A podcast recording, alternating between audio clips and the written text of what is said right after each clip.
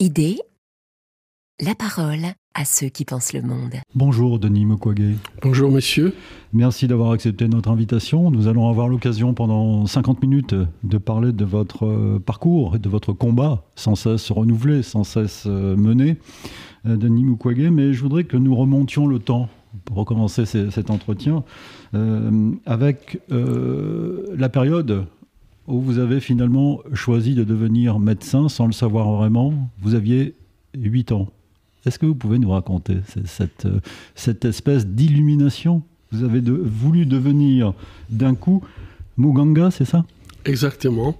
Ben, effectivement, j'avais 8 ans quand euh, j'accompagnais mon père qui était pasteur dans la ville de Bukavu. J'aimais bien euh, le suivre. Et donc un jour, euh, il était appelé pour prier pour un, bébé qui était malade. Et donc mon, père a fait son travail, il a prié pour ces, bébés malades. Et euh, en partant, j'avais constaté qu'il avait oublié de faire quelque chose qu'il a l'habitude de faire pour moi. Il n'a pas donné à ses bébés un, médicament. Et je pose la question tout à fait naïve à mon père, euh, mais vous n'avez pas donné le médicament. Et puis mon père m'a dit, je ne suis pas médecin. Et du coup, euh, vous savez, euh, le père, c'est celui qui peut tout, qui fait tout. Et là, mon père me, montre qu'il y a de choses qu'il ne peut pas faire. Et puis, moi, je dis, bon, ben, moi, je, serai mon ganga, donc soignant. Comme ça, je donnerai le médicament et vous, vous, vous allez prier. Et ce jour-là, c'est comme si j'avais fait un pacte avec mon père. Et ce pacte, je le poursuis jusqu'aujourd'hui. Ah, c'est un combat qui continue, Denis Mukwege. Il faut encore remonter le temps et euh, en venir à l'année de votre naissance en 1955. Et là, rendre cette fois un hommage à votre mère. Parce que les choses ne sont pas bien passées du tout. Absolument, aujourd'hui, comme médecin, j'ai beaucoup d'admiration pour ma mère, puisqu'en Afrique, malheureusement, les femmes continuent à mourir en couche et il y a beaucoup euh, de, bébés qui ne grandiront jamais, puisque tout simplement, ils, ont fait une infection néonatale, et surtout euh, des infections euh, que les enfants attrapent, puisque le cordon n'a pas été bien traité. Et moi, je suis un rescapé, euh, puisque quand ma mère me raconte en fait ce qui s'est passé quand je suis né, euh, je suis né à la maison, c'est une autre femme qui avait coupé donc euh, le cordon ombilical. avec une lame des rasoirs, ma mère avait vu qu'il y a quelque chose d'anormal qui s'est passé, mais bon, elle était dans, dans une situation, elle avait besoin d'une aide, et finalement, je vais faire une infection. Elle m'a raconté que j'étais devenu jaune, euh, j'ai respiré mal, j'avais une forte température. Donc euh, j'ai compris que j'avais fait une, une septicémie. d'une infection néonatale. Et aujourd'hui, ces infections continuent à tuer les enfants en Afrique. Mais ma mère elle a été, c'est ma première héroïne, puisqu'elle s'est battue, elle s'est battue contre euh, la, la, pauvreté. Donc on était d'une famille euh, pas aisée, donc euh, c'était déjà une barrière. Il y avait une barrière des religions. Nous étions dans un pays qui était catholique, donc où il y avait vraiment l'État et la religion aller ensemble. Donc, euh, en plus, il y avait des quartiers noirs et des quartiers blancs. Donc, et, là, elle a pu euh, affranchir toutes ces barrières pour euh, que je sois ce que je suis aujourd'hui. C'est une admiration. Je trouve qu'elle avait une force incroyable. Elle était seule. Mon père était parti aux études. Donc, elle s'est vraiment battue comme une lionne pour que je puisse survivre. Vous l'avez suggéré à l'instant de Nimukwege, mais vous avez été la victime, vous auriez pu être la victime d'une véritable, je mets ça entre guillemets, guerre de religion. Parce que euh, vous, euh, en tant que, vos parents, enfin votre mère, euh, ne pouvez pas être soignée parce qu'on on ne voulait pas d'elle au nom de la religion. Et il a fallu que vous tombiez sur une autre sainte, entre guillemets, une femme à, qui vous rendez hommage, Mashkan Berman, qui était une missionnaire suédoise, pour que vous veniez au monde. Absolument. Je, crois que sans euh, Bergman, euh, je pense que le combat de ma mère pour euh, sauver ma vie serait perdu, euh, puisque elle, finalement, elle a, franchi cette barrière raciale. Elle a été voir les, les, missionnaires catholiques, elle, était missionnaire protestante. Certainement qu'elle a, elle a pu le mettre devant leurs responsabilités par rapport à ma vie qui était en danger. Et donc, euh, le, le lendemain, ma mère pouvait avoir une carte pour accéder aux soins. Et c'est vrai que euh, pour moi, euh, cette, cette femme-là été formidable. Après, j'ai eu l'occasion de la rencontrer plusieurs fois et j'avais toujours de l'admiration par rapport à son courage. Et donc, dès le début, Denis Mukwege, vous avez été porté en quelque sorte par la force des femmes. Et là, je reprends le titre de votre livre.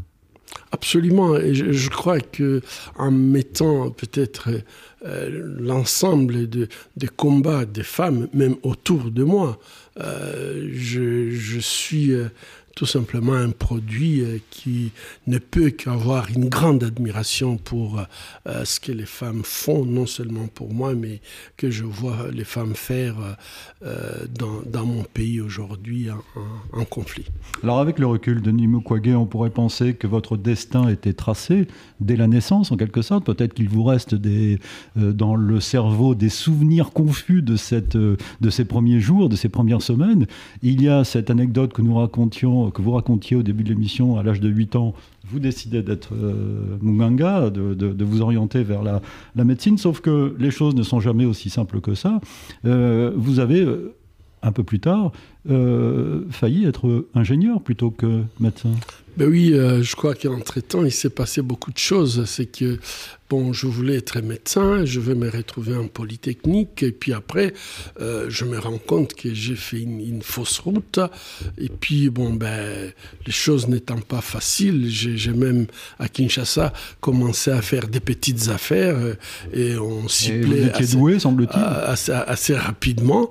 Mais je, je crois que, encore une fois, euh, ma mère qui, euh, qui avait euh, ses sens, elle avait compris que j'étais en train de, de, perdre euh, euh, le fil de, de ce que je devrais faire. Et puis c'est drôle d'ailleurs parce qu'elle vous un jour elle vous appelle, elle vous fait signe en disant qu'elle est malade, donc vous êtes obligé de, de, quitter. Je ne sais pas, je crois que vous étiez ah, à Kinshasa. Ah, J'étais à Kinshasa effectivement. Vous êtes obligé de revenir à Bukavu, euh, inquiet en disant mais ma mère est malade et en fait elle n'était pas malade. Bon ben j'arrive à Bukavu alors qu'elle m'a fait comprendre que elle n'avait plus pour longtemps et qu'il fallait que je vienne, etc. Bon, ben, j'ai presque pris euh, rien de, mes affaires puisque je savais que je pars pour deux, deux trois jours et puis je, vais revenir. Mais quand je suis arrivé à Bukavu, euh, sa situation n'était pas aussi dramatique qu'elle était euh, décrite. Et en fait, elle a eu vraiment l'occasion de, de pouvoir me, me remettre sur, sur les rails, si je peux ainsi, ainsi dire. C'est elle qui vous a indiqué qu'il y avait une, une, fac de médecine qui venait de s'ouvrir à Bujumbura. Voilà, elle m'a dit bon ben voilà, euh, je crois, enfin la meilleure solution c'est d'aller à Bujumbura. Bon ben à cette époque, euh, je rêvais comme tous les jeunes euh, de mon âge que je devrais venir faire mes études en France. Et puis du coup, je ne les fais pas à Kinshasa. Elle me propose Bujumbura, une petite faculté de médecine euh, dans un petit pays. Bon ben je trouvais vraiment que ma mère ne comprenait rien, mais plus on parlait, plus euh, je sentais en moi une certaine euh, obligation de, l'écouter.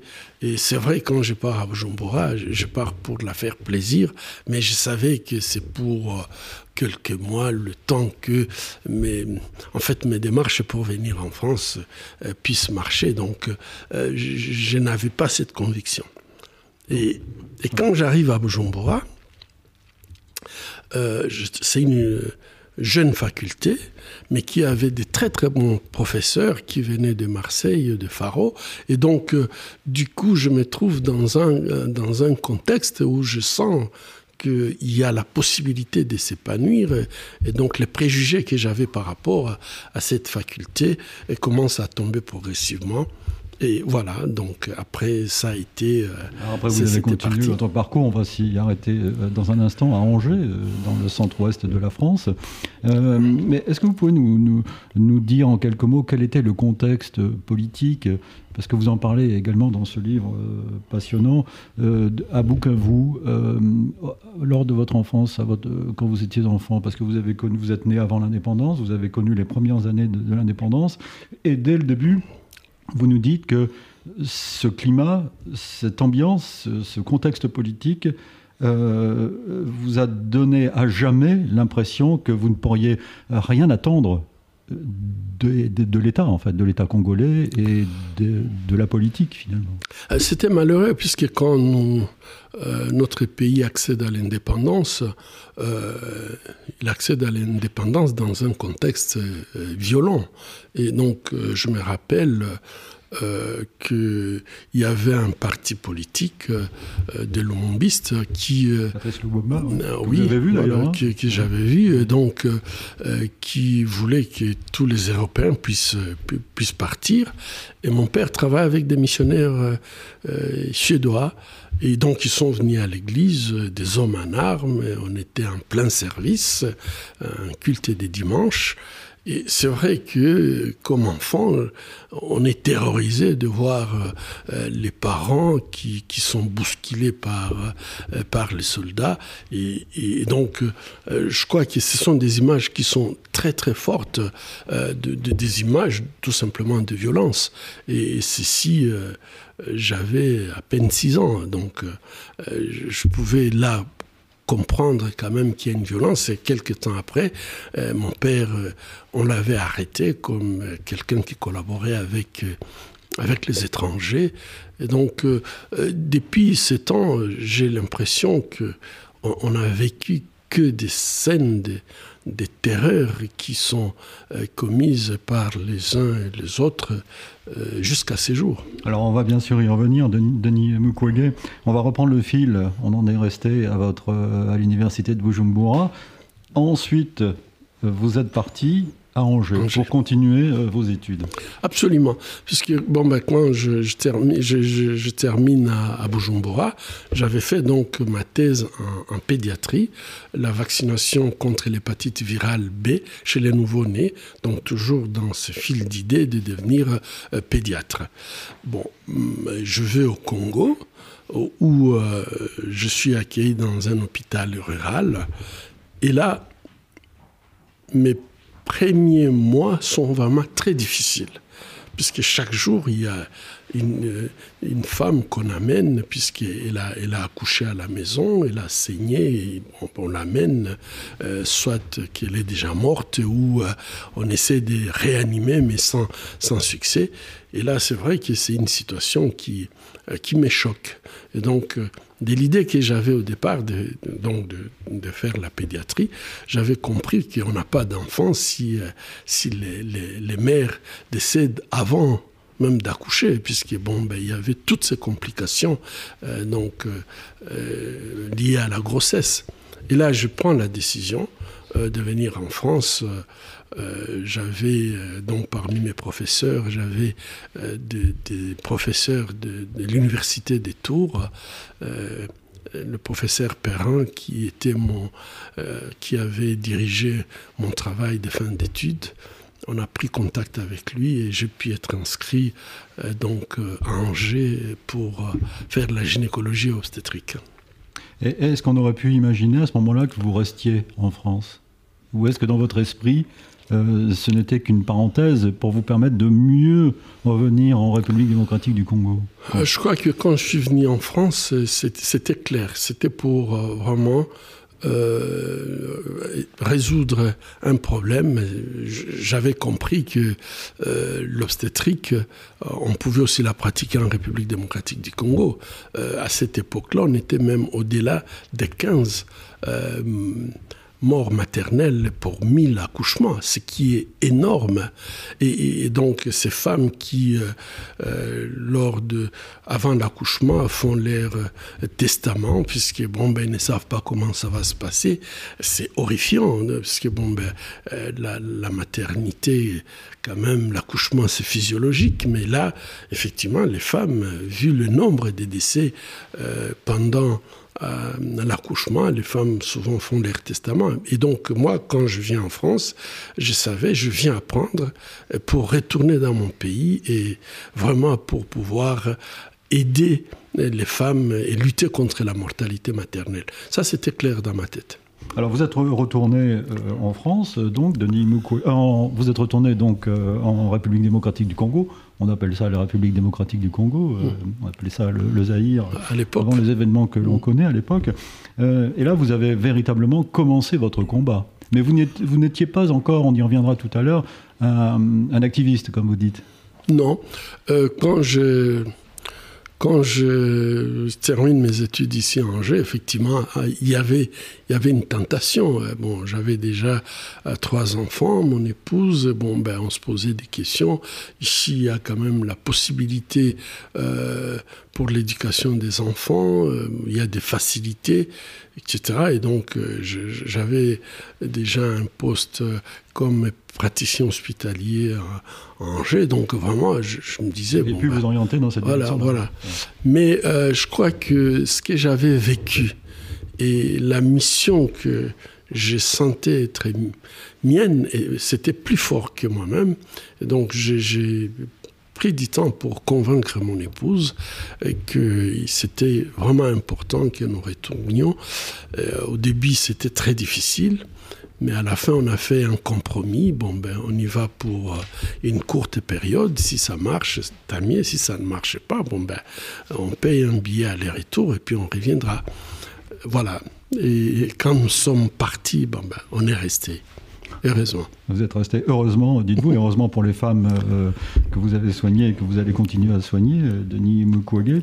Euh, vous êtes revenu donc au Zaïre en RDC à Bukavu pour travailler dans... Non, je crois que quand j'avais commencé, comme je l'avais dit, j'avais commencé dans un hôpital rural, donc vraiment dans un milieu reculé.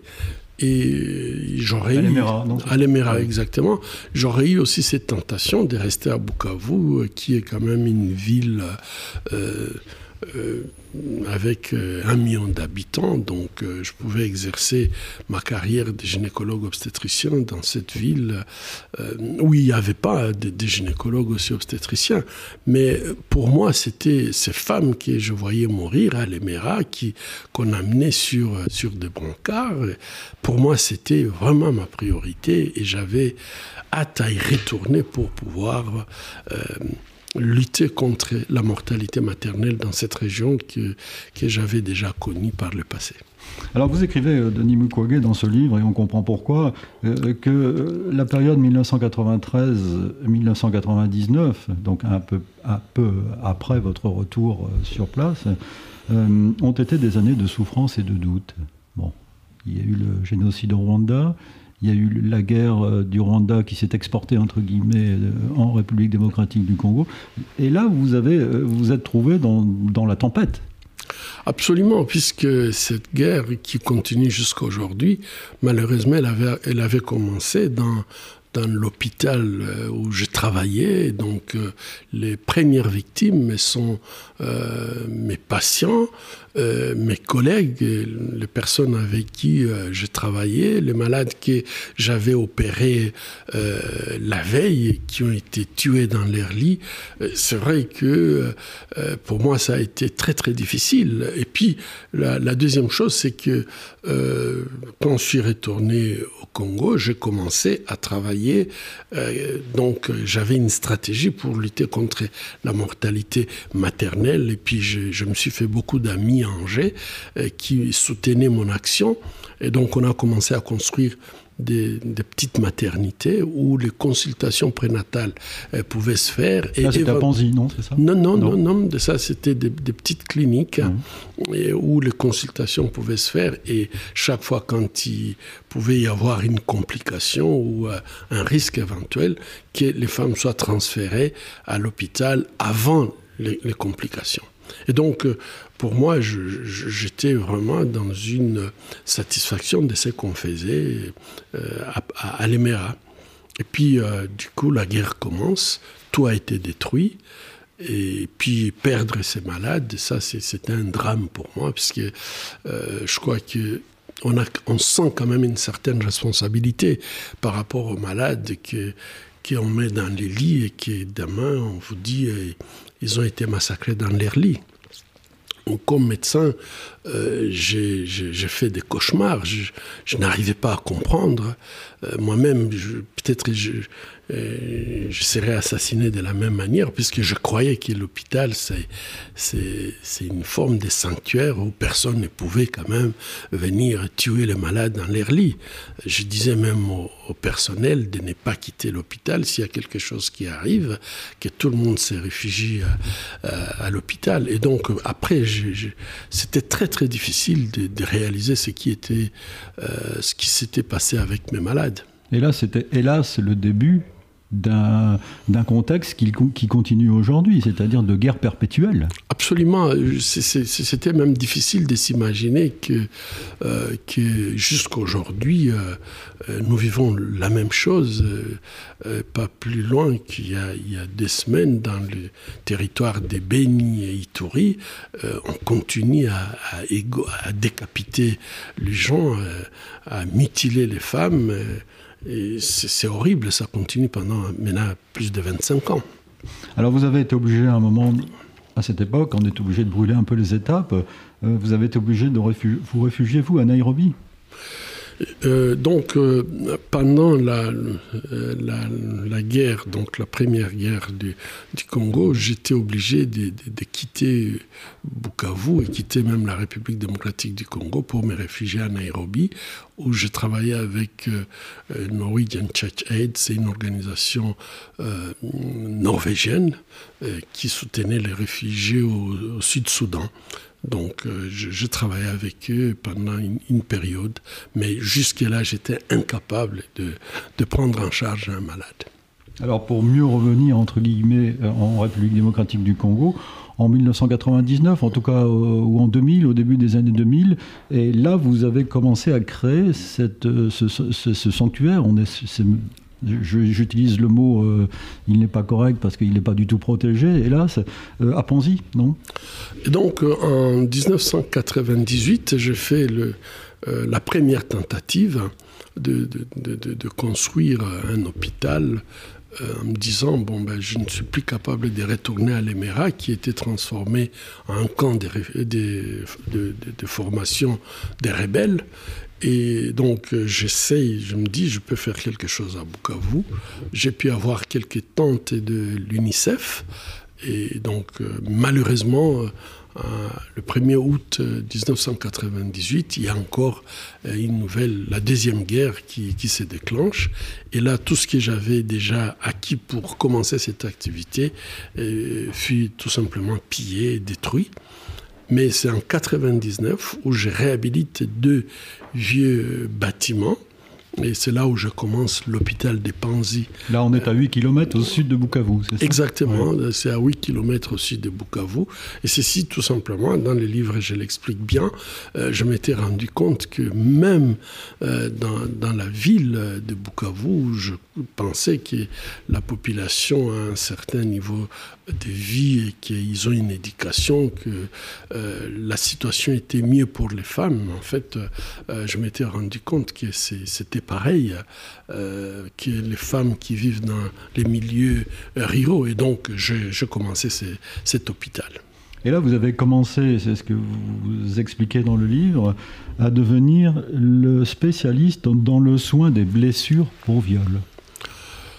En effet, lorsque je construis cet hôpital avec le soutien de l'aide au développement SIDA, qui, qui est une organisation suédoise qui soutient le développement en Afrique, l'idée, c'est vraiment pour lutter contre la mortalité maternelle. J'étais accroché sur, sur cette, cette lutte de la lutte contre la mortalité maternelle.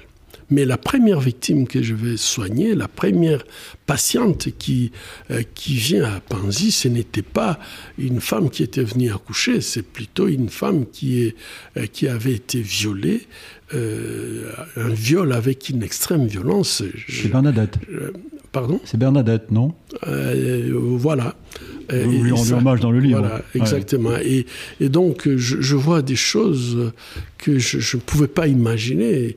Et là, c'est vrai que ma première réaction, je pensais que c'est, c'est, peut-être quelqu'un de malade mental, un fou qui, euh, qui a fait ça, parce que je ne pouvais pas imaginer que violer, c'est déjà très très grave, et qu'en plus de ça, euh, tirer sur euh, sa victime dans sa partie génitale, je ne pouvais pas imaginer quelque chose comme ça.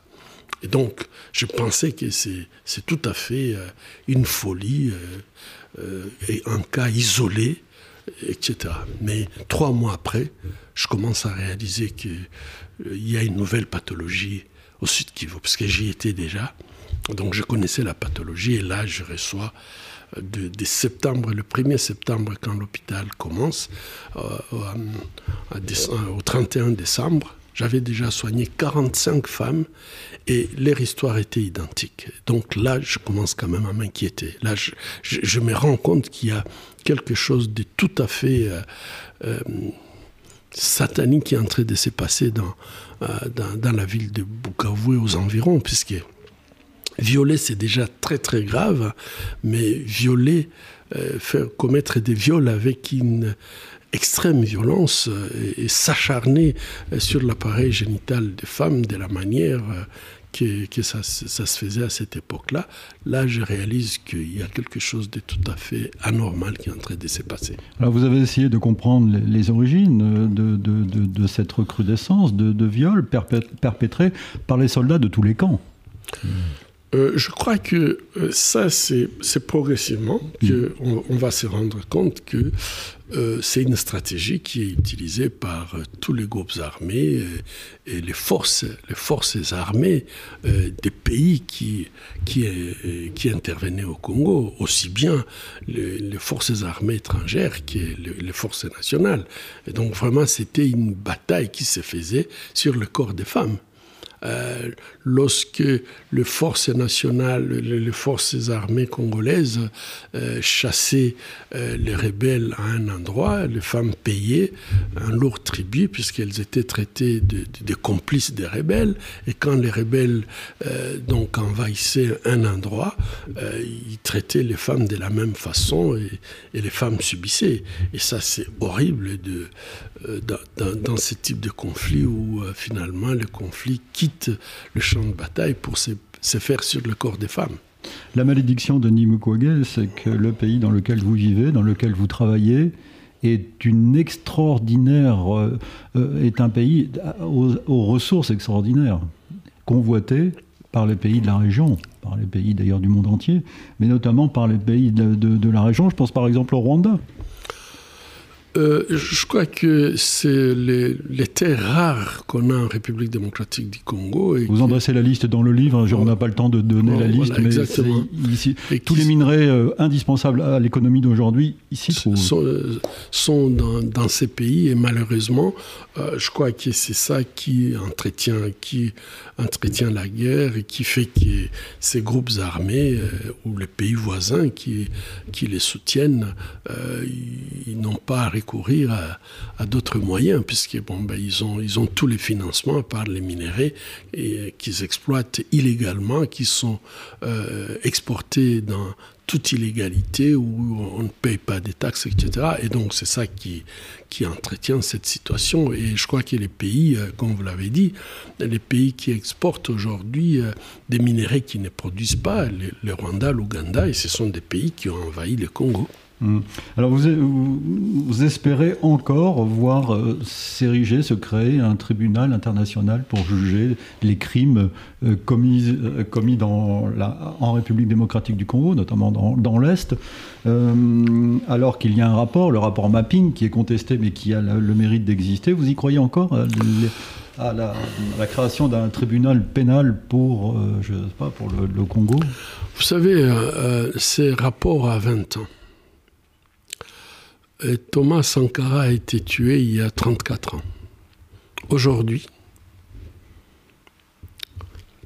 les tribunaux pour juger les, les, criminels de Thomas Sankara a commencé aujourd'hui. Et donc, euh, je profite pour vous dire que ce sont des crimes imprescriptibles. Et je crois que la communauté internationale peut traîner les pieds, euh, mais euh, ces crimes-là, on ne peut pas euh, lorsqu'il y a 5 millions de morts. On ne peut pas se lorsqu'il y a des centaines de milliers, voire des millions de femmes violées. Et aujourd'hui, quand je vous parle, il y a plus de 5 millions de Congolais qui sont déplacés internes ou réfugiés. Beaucoup peut-être ne reviendront jamais dans leur village, puisque tout simplement ils sont dans des camps de fortune où il n'y a pas d'eau, il n'y a pas la nourriture, il n'y a, pas de, de, traitement. Et je pense que pour moi, fermer les yeux sur un drame humain de cette ampleur, c'est une irresponsabilité totale euh, de la communauté humaine. Puisque si on laisse faire quelque chose, un drame comme ça, en République démocratique du Congo, donc euh, c'est un signal très fort qu'on envoie euh, aux, criminels qu'ils peuvent commettre des crimes de cette gravité sans conséquence. donc moi, je crois au bon sens. Je crois que euh, après les tribunaux de Nuremberg, lorsqu'on a dit never again, plus jamais ça, je crois que ça doit être une réalité pour tous les peuples.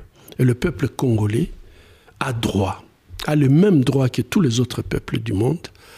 Euh, il y a eu des tribunaux euh, pour l'ex-Yougoslavie, il y a eu un, tribunal pénal pour le Rwanda, euh, un tribunal spécial pour la Sierra Leone. Je ne vois pas pourquoi on peut essayer de taire 5 millions de morts. Je crois que le rapport Mapping le décrit parfaitement bien. C'est un rapport qui a été fait par des experts qui avait engagé euh, plus 100 euh, experts des Nations Unies. Et quand vous voyez leur méthodologie, eh ben, c'est une méthodologie euh, qui, qui est au-dessus de, de, tout doute. Hein. Et ces rapports à répertorier en 10 ans, de 1993 à 2003, ces rapports à répertorier 617, crimes, incidents, qui peuvent être qualifiés des crimes de guerre, des crimes contre l'humanité, voire même des crimes de génocide. Et ces rapports a été clair. Il a proposé qu'il y ait euh, un tribunal pénal international pour le Congo, une justice transitionnelle qui permettrait en fait d'assurer aux victimes la justice, ce qui est un droit pour les crimes internationaux. Les victimes ont droit à la justice. Les victimes ont droit à la vérité. Les victimes ont droit à, des réparations. Et leur donner des garanties des non-répétitions. Et moi, je réclame haut et fort ces droits internationaux pour les victimes congolaises. Et, je voudrais que quelqu'un m'explique que les Congolais n'ont pas le même droit que tous les autres peuples du monde. Ça fait 25 ans. Il n'est plus possible, on ne peut pas dire je ne savais pas tout le monde sait. Plutôt, les gens essaient de jouer au jeu, de cacher, de ne, pas dire la vérité. Mais je crois que euh, les rapports sont là. Ils ne sont pas faits par des Congolais. Ce sont des rapports qui sont faits euh, par des experts des Nations Unies. Et lorsque nous parlons du rapport mapping, ça c'est un seul rapport, puisque euh, tous les crimes après 2003 à ces jours, tous ces crimes sont également documentés.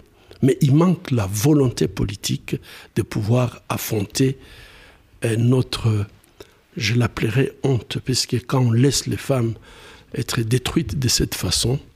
Moi, euh, j'ai honte euh, par rapport à notre humanité. Vous attendez encore quelque chose de Denis Mukwege, de l'État congolais? Vous écrivez dans, ce livre, dans, votre livre, l'État congolais est soit absent dans les premières années, Bukavu était sous contrôle des rebelles, soit contre-productif dans l'intérêt qu'il nous témoigne. Eh ben, je, crois que c'est ça la vérité. Et, c'est pour cette raison d'ailleurs que nous insistons sur le fait qu'il euh, faut absolument qu'il y ait une justice euh, transitionnelle. Et cette justice transitionnelle euh, devra aussi passer par le vetting, donc la réforme donc, du secteur des sécurités et de l'administration. Il faut que absolument cette réforme puisse permettre de se débarrasser de tous les criminels qui sont aujourd'hui dans, des gouvernements, ils ont été dans des gouvernements successifs, ils sont dans l'armée, ils sont dans la police, ils sont dans les services de renseignement, et pour nous c'est impensable qu'on euh, on puisse demander à ce que le bourreau euh, puisse protéger ses victimes. C'est comme si tout simplement on mettait le peuple congolais dans une prison où ils sont surveillés par euh, ce qui les surveille, ce sont les bourreaux. Pour nous, il est très très important aujourd'hui de penser à une réforme qui passerait par euh, tout simplement que les, criminels, au lieu d'être dans des positions euh, de, de, commandement, qu'ils puissent plutôt répondre de leurs actes. Et ça, nous, nous pensons qu'on ne peut pas construire un État de droit avec des criminels c'est clair. Et donc, euh, la, deuxième étape, bien sûr, nous pensons que tous les mécanismes euh, de justice transitionnelle, que ce soit des mécanismes judiciaires ou des mécanismes extrajudiciaires, doivent être utilisés euh, pour permettre à ce que les victimes aient leurs droits sur le plan international, c'est-à-dire la justice, la vérité, la réparation et la garantie de non-répétition. Denis Mukwege, votre livre qui est un peu une plongée au cœur des ténèbres, pour, pour reprendre le fameux titre euh, tristement célèbre euh, de Joseph Conrad. Euh, vous parlez également des enfants soldats. Vous, vous dites l'utilisation d'enfants comme combattants à qui on a lavé le cerveau est une caractéristique majeure de la violence au Congo depuis 1996. Absolument. Je crois que, je, dis euh, dans les livres, les, adultes qui utilisent les enfants, euh, euh, chez qui font un lavage des cerveaux, moi je, les traite tout simplement des lâches. Ils, ne sont pas capables de faire ce qu'ils font faire aux enfants. Vous en avez rencontré un certain nombre. Hein. Vous avez essayé de, les comprendre. Hein. J'ai essayé de comprendre, mais je crois que c'était très difficile de, comprendre. je, je me posais toujours cette question les animaux ne font pas ça à leur père. Comment l'homme peut faire euh, ce que je vois sur, euh, sur ces femmes ou sur ces bébés que je soigne? Et, j'ai parlé avec, avec, euh, avec ce garçon qui m'a parlé de son initiation qui a consisté à mutiler sa propre mère. Et vous comprenez très bien que lorsque un enfant l'amène à mutiler sa mère, finalement, toutes les autres femmes représentent quoi? Rien du tout. Mais cet enfant qui, est, qui a été bourreau, Aujourd'hui, moi, je, l'appelle plutôt, je les appelle des enfants euh, ou des adultes. Ils sont devenus tous adultes avec euh, des pathologies mentales assez graves, mais ce sont des bourreaux victimes. Votre notoriété internationale qui, qui est arrivée peu à peu euh, avec, euh, grâce à des reportages, grâce à votre action, euh, vous a permis de développer votre, votre, vos soins à l'hôpital de Panzy. Vous avez créé par exemple aussi une cité de la joie. Il faut en dire un mot. Absolument. Je, je crois que ce, que nous avons, ce que nous faisons à l'hôpital de Panzy, comme je l'avais dit au début, euh, l'hôpital était construit pour euh, donner aux femmes des soins obstétricaux de qualité. C'était ça l'objectif de, cet hôpital. Mais au fil du temps, euh, nous nous sommes transformés. Donc au début, les femmes venaient à l'hôpital pour des, des, des lésions génitales que qu'on traitait comme, comme chirurgien. Et puis progressivement, on s'était rendu compte que les femmes qui venaient à l'hôpital, elles avaient des lésions physiques, mais elles avaient des perturbations psychologique énorme. Et lorsque vous lisez l'histoire des, euh, des différentes héroïnes dans, dans, dans, ces livres, je crois que ces femmes sont humiliées, traumatisées et beaucoup, après avoir eu les soins chez nous, et refusaient de partir dans leur village parce qu'ils avaient peur d'être encore violés de nouveau. Et, c'était très très difficile. Donc, psychologiquement, on a compris qu'il y avait un gros problème. Aujourd'hui, à l'hôpital, nous avons une équipe de psychologues qui accompagnent les, victimes avant les soins chirurgicaux et après. Mais progressivement, les renvoyer au village sans leur donner la possibilité de recommencer une, vie alors qu'ils sont rejetés par leur famille. Leur mari les rejette, la communauté les rejette. On les considère comme des femmes sorcières. Donc tout ce qui est mauvais dans la société est jeté sur, sur elles. Donc on a commencé un programme de prise en charge socio-économique pour permettre aux femmes d'être autonomes, parce que lorsqu'elles sont autonomes, leur identité aussi dans la société effectivement change. Et c'est là où on s'est rendu compte que quand les femmes devenaient autonomes, psychologiquement suffisamment fortes et physiquement elles se portaient bien, c'est à ce moment-là que la question de justice s'est posée.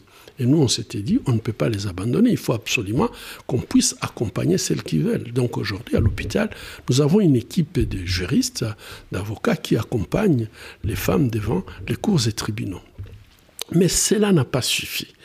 Euh, euh, nous nous sommes rendus compte que celles qui ont eu des enfants, le temps qu'elles apprennent un métier, le, temps peut-être qu'elles aillent à l'école et qu'elles n'ont pas de famille pour les accueillir, il fallait qu'on crée euh, une, oasis où les filles peuvent rester, où elles sont acceptées, où elles peuvent euh, s'épanouir. Et ainsi, nous avons créé avec euh, Yves Hensler et Christine Schuller la, Cité de la Joie.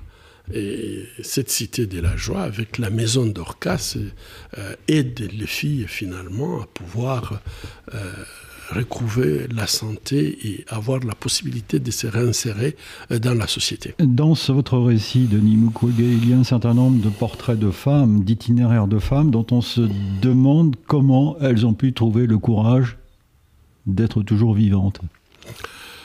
En effet, le, Centre Cité de la Joie, notre devise, c'est transformer la peine en pouvoir.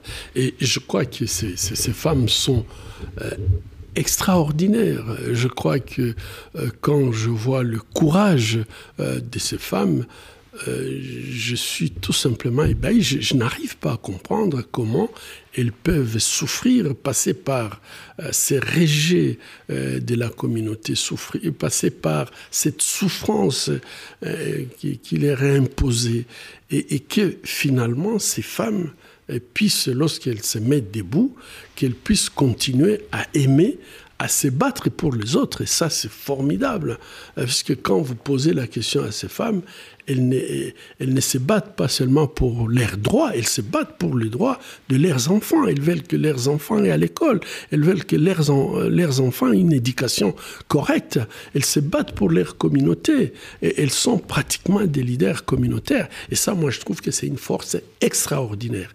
J'avais soigné des hommes, et je peux vous dire, les hommes qui ont eu la malchance de passer euh, représentent un très faible pourcentage, mais euh, ceux qui ont eu la malchance de passer par ce que les femmes subissent, malheureusement, la tendance suicidaire est très très élevée. Et, les femmes, elles, ont cette capacité de, de, transformer, de toujours trouver un, chemin, tracer leur chemin dans leur roc. Denis Mukwege, vous écrivez qu'en 2011, une histoire, je vous cite, en 2011, une histoire m'a tellement révolté, scandalisé que je me suis reproché de ne pas en faire assez. Et c'est là que vous dites que vous êtes, euh, non seulement euh, vous avez euh, continué évidemment à être médecin, mais vous avez en plus, vous êtes devenu en plus activiste. Absolument. Je, crois que euh, à cette époque, euh, j'avais traité j'avais traité plus de dix ans avant une, femme euh, qui a eu son enfant. Cet enfant a été violé, qui était né du viol. Et en 2011, elle vient elle-même avec son bébé violé. Donc, je, je m'étais dit, je ne peux pas continuer à, soigner les, conséquences. Il faut absolument euh, changer euh, la, la, stratégie. Il faut absolument se battre contre les causes. Il faut lutter contre les causes puisque bon, ben, je ne vais pas rester au bloc, opératoire, attendre qu'on m'apporte la mère, la, la fille, la, euh, petite fille, etc. Je me suis rendu compte que ça n'avait pas de limites et que la, seule façon, c'était dire au monde et crier haut et fort, comme vous l'avez dit, c'est une guerre économique et, qui euh, permet à ce que nous ayons des téléphones, des laptops à, moins cher et pourtant on peut les avoir sans tuer, sans, sans violer, sans commettre tous ces crimes. Mais euh, si le monde ferme les yeux, effectivement, les criminels continuent. Oui, parce que vous écrivez, Denis Mukwege, je dis toujours que le désordre au Congo oriental est un désordre organisé. Il sert les intérêts d'un réseau de personnages qui va jusqu'au plus haut niveau de l'État congolais ainsi qu'aux élites des pays voisins. Absolument. Je, crois qu'aujourd'hui, euh, euh, dans, par exemple, dans les rapports mapping, lorsque vous lisez ces rapports, euh, nous qui avions vécu dans la région, on sait très bien que ceux qui organisent ces chaos, ils sont à Kinshasa, ils sont à Kigali, ils sont à, Kampala. Et s'ils ne sont pas inquiétés par la justice et qui se des millions dans, dans la violence, pourquoi vous voulez que, que ces gens-là laissent? C'est un chaos organisé, puisque c'est un chaos qui permet de s'enrichir euh, sans limite. On n'a pas de compte à rendre par rapport à tout ce qu'on gagne. Et ceci, les faire sur le corps des femmes, c'est inacceptable. Ce n'est pas parce que nous sommes euh, chez Gallimard euh, dans le temple de la littérature en France que je pense à Camus et au mythe de Sisyphe, mais quand vous écrivez par exemple qu'il y a plus de femmes qui meurent en couche au Congo aujourd'hui qu'en 1990, il y a un côté désespérant, non? On peut toujours recommencer? Ben, Malheureusement, je crois que lorsque euh, on voit l'état de, euh, de conflits, euh, les conflits armés, le Congo est parmi les pays qui, qui ont un taux de mortalité maternelle parmi les plus élevés de, notre planète.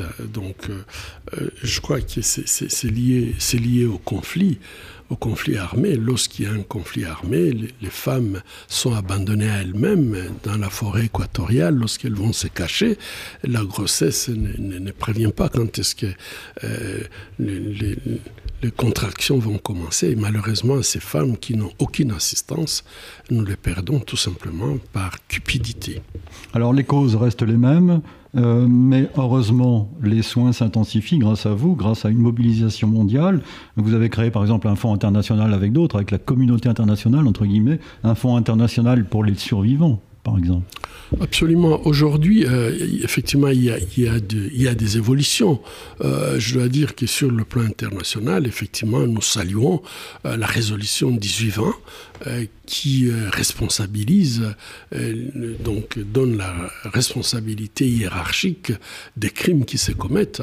Le grand problème, c'est peut-être la mise en œuvre qui, euh, qui, ne se fait pas, mais il y a une, une, évolution, il y a la prise de conscience. Il y a 30 ans, les crimes, les, les abus sexuels n'étaient pas considérés comme des crimes de guerre, mais aujourd'hui, ils peuvent même être constitutifs des crimes de génocide. Donc il y a une évolution sur le plan, sur le plan légal euh, que nous, saluons, mais euh, ces progrès euh, doivent être absolument être accompagnés par la mise en œuvre.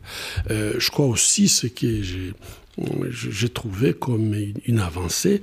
En 2019, les Nations Unies, sous l'égide de euh, l'Allemagne, euh, ils ont voté une résolution 2467 euh, qui est une, une résolution qui reconnaît en fait la situation des enfants nés issus du viol. Parce que finalement, ces enfants n'étaient reconnus nulle part, ils n'ont pas d'identité. Parfois, refusés par, par leurs parents. Euh, ils sont, ils sont euh, carrément jetés dans la rue. Ils n'ont aucune responsabilité par rapport à ce qui les arrive. Je crois qu'il y a, il y a ces avancées que nous saluons, mais on peut encore aller plus loin.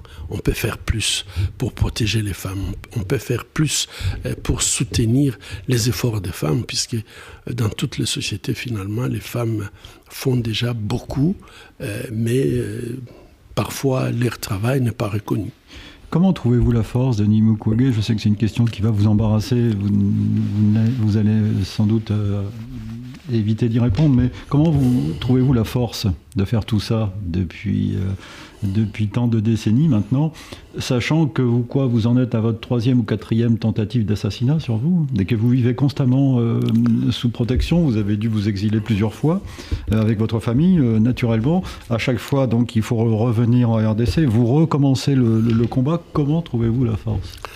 Au contraire, je ne peux pas échapper à cette question, puisque c'est un c'est une des motivations d'écrire ces livres, puisque en 2012, euh, j'avais décidé de quitter la République démocratique du Congo euh, un certain 25 octobre. Je, je, des, Nations Unies après avoir été menacé l'année précédente. Donc euh, en 2012, j'ai fait un discours pour dire on ne peut pas continuer à soigner, il faut arrêter ces crimes. Et le monde ne peut pas nous dire aujourd'hui qu'on n'a pas la capacité d'arrêter ces crimes qui se commettent sur, sur les femmes. Quand au retour dans mon pays, il y a des hommes armés qui m'attendaient, cinq personnes bien armées. Et donc ils ont d'abord pris mes enfants en otage, mes deux filles. Et donc quand je suis arrivé dans l'enclos, ils m'ont fait sortir du, véhicule. Et Joseph, un ami qui était aussi gardien chez nous, il a essayé de, résister. Ils ont commencé à tirer. Et donc, euh, malheureusement, lui, il a été attrapé mortellement. Et nous deux, on s'est retrouvés allongés dans, dans du sang. Ils sont partis. Et à ce moment-là, j'avais considéré que euh, la ligne rouge était franchie. J'avais décidé de quitter le pays puisque je m'étais dit, euh, je ne suis pas criminel. Tout ce que j'essaie de faire, c'est, demander que les gens aient un peu plus de compassion, qu'il y ait beaucoup plus d'empathie et que les femmes ont aussi euh, droit à la vie, droit au respect. Et je trouvais que euh, subir ce que je subissais, c'était trop. J'avais quitté le pays. Mais après mon départ, un mois après, les femmes d'une île vraiment où euh, ce ne sont pas des femmes à une grande éducation, ce sont des femmes rurales. Euh, elles se sont constituées. Elles ont écrit au secrétaire au président de la République démocratique du Congo, à l'époque c'était Joseph Kabila, pour demander à ce qu'ils puissent ramener leurs leur médecins. Elles n'ont pas eu de réponse. Elles ont écrit au secrétaire général des Nations Unies et n'ont pas eu de réponse. Et ces femmes courageuses, euh, qui ont une force exceptionnelle, elles ont dit, si vous ne nous aidez pas à le faire, nous allons le faire nous-mêmes. Et ces femmes ont décidé de venir chaque vendredi par groupe pour vendre les légumes et les fruits devant l'hôpital et que l'argent qu'elles euh, récoltaient par ces, ces ventes devrait servir à me payer les billets euh, et mes enfants et ma famille pour revenir au Congo. Bon, euh, quand euh, elles m'ont annoncé ça, j'ai trouvé que bon, ben, avaient la bonne volonté, mais bon, ben, c'est juste une bonne histoire. Bon. Mais la semaine qui a suivi, elles sont venues, elles ont vendu, elles ont déposé 50 dollars. après trois semaines, je m'étais dit, mais ces femmes qui n'ont pas un dollar pour elles-mêmes, un dollar par jour pour vivre, qui arrivent quand même à déposer chaque vendredi 50 dollars pour moi, puisqu'elles veulent que je retourne, que je continue à m'occuper d'elles, effectivement en mettant sur la balance leur poids et mon poids, il va de soi qu'elles ont pesé lourd et donc je n'avais pas le choix. Et donc Au mois de janvier, hmm. j'ai pris l'avion, je suis retourné à Bukavu où elles m'ont accueilli sur 30 kilomètres, il y avait une femme qui était là. Et elles ont été courageuses, leur force s'est encore exprimée euh, devant le, gouverneur, les commandants militaires, à qui ils ont dit, si vous ne pouvez pas les protéger, nous, nous allons le faire. Et nous allons disponibiliser pour qu'il y ait chaque jour 25 femmes qui vont être autour de sa maison. Et pour euh, l'attraper, il faudrait tuer 25 femmes. Et, ça, ils ont, fait, ils ont fait une déclaration devant euh, les, commandants militaires. Moi, je trouvais que c'est une force exceptionnelle. La force des euh, femmes? La force des femmes, on ne résistait pas. Hmm. Denis Mukwege, pour terminer, vous définissez comme un féministe militant euh, je crois que je me suis retrouvé plutôt avec euh, en train de faire le même combat que, les féministes. Et c'est vrai que c'est pas quelque chose qui se décrète. Ça se vit. Et je pense que euh, quand je me suis retrouvé, par exemple, au, Superdome à New Orleans avec Yves Ensler, 30 euh, 000 femmes. Je ne sais pas si on, ne pouvait pas être euh, une dizaine euh, d'hommes. Et effectivement, bon, à un moment, on sent très bien que on est dans un combat qu'on n'a pas décidé, mais c'est ce qu'on appellerait féminisme. Est-ce que, une toute dernière question, est-ce que le prix Nobel a changé votre vie À vous? Il a changé la vie à beaucoup de femmes, nous l'avons compris, mais est-ce qu'il a changé votre vie? Est-ce qu'il a changé quelque chose? Beaucoup de contraintes. C'est-à-dire? Ben, C'est-à-dire que euh, vous n'avez plus la même liberté. Déjà, euh, j'avais beaucoup de restrictions avant, avant les prix Nobel.